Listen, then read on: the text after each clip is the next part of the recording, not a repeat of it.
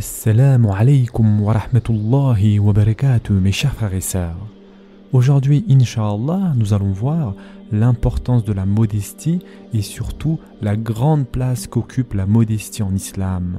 Et en effet, Allah dit dans le Coran Les serviteurs du Tout Miséricordieux sont ceux qui marchent humblement sur terre, qui, lorsque les ignorants s'adressent à eux, disent paix. Surat al-Furqan, verset 63.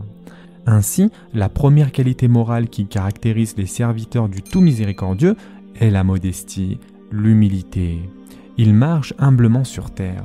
En décrivant les qualités des serviteurs du tout miséricordieux, Allah subhanahu wa ta'ala a commencé par évoquer leur manière de marcher.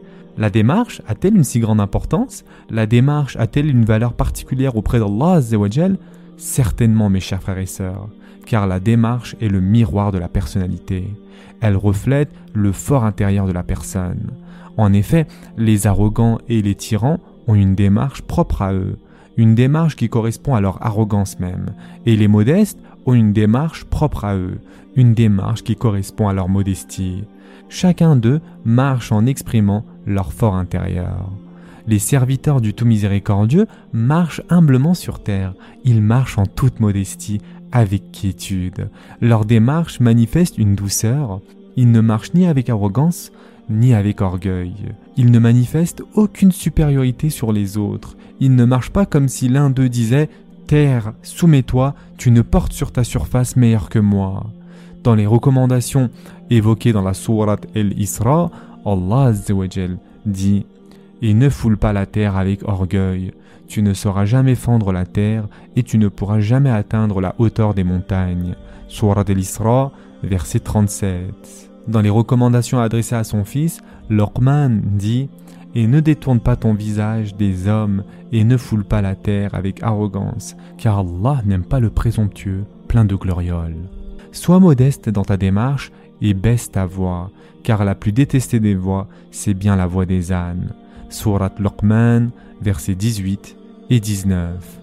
Et donc Allah dit et ne détourne pas ton visage des hommes, c'est-à-dire ne parle pas aux gens en détournant ton visage d'eux, et ne te détourne pas d'eux lorsqu'ils te parlent. Au contraire, sois attentif à eux et parle-leur avec un visage souriant et accueillant. Et ensuite Allah dit et ne foule pas la terre avec arrogance, car Allah n'aime pas le présomptueux plein de glorioles. Le prétentieux, le présomptueux, est celui dont l'arrogance se manifeste dans ses actes. Quant au vantard ou celui qui est plein de glorioles est celui dont l'arrogance se manifeste dans ses propos. Allah n'aime pas le prétentieux, il n'aime pas le vantard non plus. Allah aime le modeste, qui connaît sa juste valeur et qui ne méprise personne.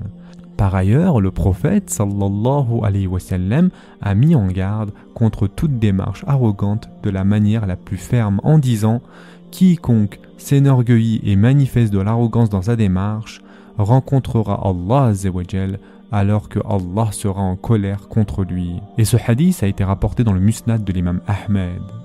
Mes chers frères et sœurs, en soi, pourquoi les gens font-ils preuve d'arrogance?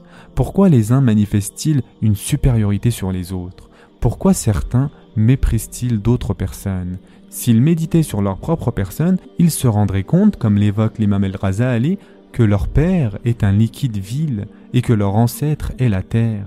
Et en effet, Allah dit dans le Coran, c'est lui le connaisseur des mondes inconnus et visibles, le puissant, le miséricordieux qui a bien fait tout ce qu'il a créé. Et il a commencé la création de l'homme à partir de l'argile, puis il tira sa descendance d'une goutte d'eau vile, c'est-à-dire du sperme. Surat Es-Sajdah, versets 6 à 8. De plus, un éminent tabi'i vit un jour El-Muhallab, l'un des plus grands généraux de l'armée, marchait avec arrogance. Il lui fit une remarque et lui recommanda de changer de démarche en lui disant Allah n'aime pas cette démarche. El-Muhallab lui dit alors Ne me connais-tu pas? Il dit Oh que si, je te connais comme je connais ton début et ta fin. Ton début est une goutte de sperme malpropre, ta fin est une charogne répugnante, et entre les deux, tu portes en toi de l'impureté. Rappelle-toi que ton origine est une goutte de sperme, un liquide vil. Un pieux prédécesseur disait Je m'étonne comment un être qui a emprunté la voie de l'urine à deux reprises peut-il être arrogant car en étant une goutte de sperme, il est sorti de son père par la voie de l'urine, et à sa naissance, il a également emprunté la voie de l'urine. Mes chers frères et sœurs, cette description est très approximative scientifiquement parlant, d'accord? Il s'agit simplement ici d'une image. Quant à El Hassan el Basri a dit Je m'étonne comment un être qui lave ses excréments de sa main une ou deux fois par jour peut-il faire preuve d'arrogance face au dominateur suprême des cieux. Et donc, mes chers frères et sœurs en islam, ne soyons pas arrogants et ne foulons pas la terre avec arrogance, que ce soit à pied ou en voiture. Estimons-nous à notre juste valeur, soyons humbles pour Allah et chaque fois que quelqu'un se montre modeste par amour pour Allah Allah ne fera que l'élever. Et ce hadith, mes chers frères et sœurs, a été rapporté par Muslim. Allah l'élèvera dans le sens où il se sous-estimera en lui-même, mais jouira d'un grand respect chez les gens, et quiconque fait preuve d'arrogance, il aura une extrême considération de soi, mais sera méprisable auprès des gens, n'est-ce pas? Le musulman doit donc faire preuve de modestie et d'humilité. Aisha radiallahu anha disait La meilleure adoration pour les croyants est la modestie. D'autant plus que le prophète sallallahu alayhi wa sallam était la personne la plus modeste en dépit de l'importance qu'il a auprès d'Allah et aux yeux des gens. Il marchait derrière ses compagnons comme n'importe lequel d'entre eux. Il s'asseyait parmi eux sans aucune distinction au point où lorsqu'un étranger entrait dans la mosquée, il demandait Qui d'entre vous est Mohammed? Le prophète sallallahu alayhi wa sallam, chez lui, était au service de ses épouses. Il raccommodait ses vêtements, réparait ses chaussures, allait traire la chèvre et moulait le grain de ses propres mains. Par conséquent, le musulman doit apprendre la modestie et marcher sur terre avec modestie. Se faire accepter auprès d'Allah et par les gens ne se fait pas à travers l'arrogance, car Allah subhanahu ta'ala ne regarde pas celui qui laisse traîner ses vêtements par vanité et arrogance. Allah ne regarde pas quiconque fait preuve d'arrogance à l'encontre des hommes, et il suffit à l'homme pour être mauvais de manifester une quelconque supériorité sur les autres et de mépriser les autres. Allah ne regarde que les modestes, ceux qui font preuve de modestie par amour pour Allah subhanahu wa ta'ala.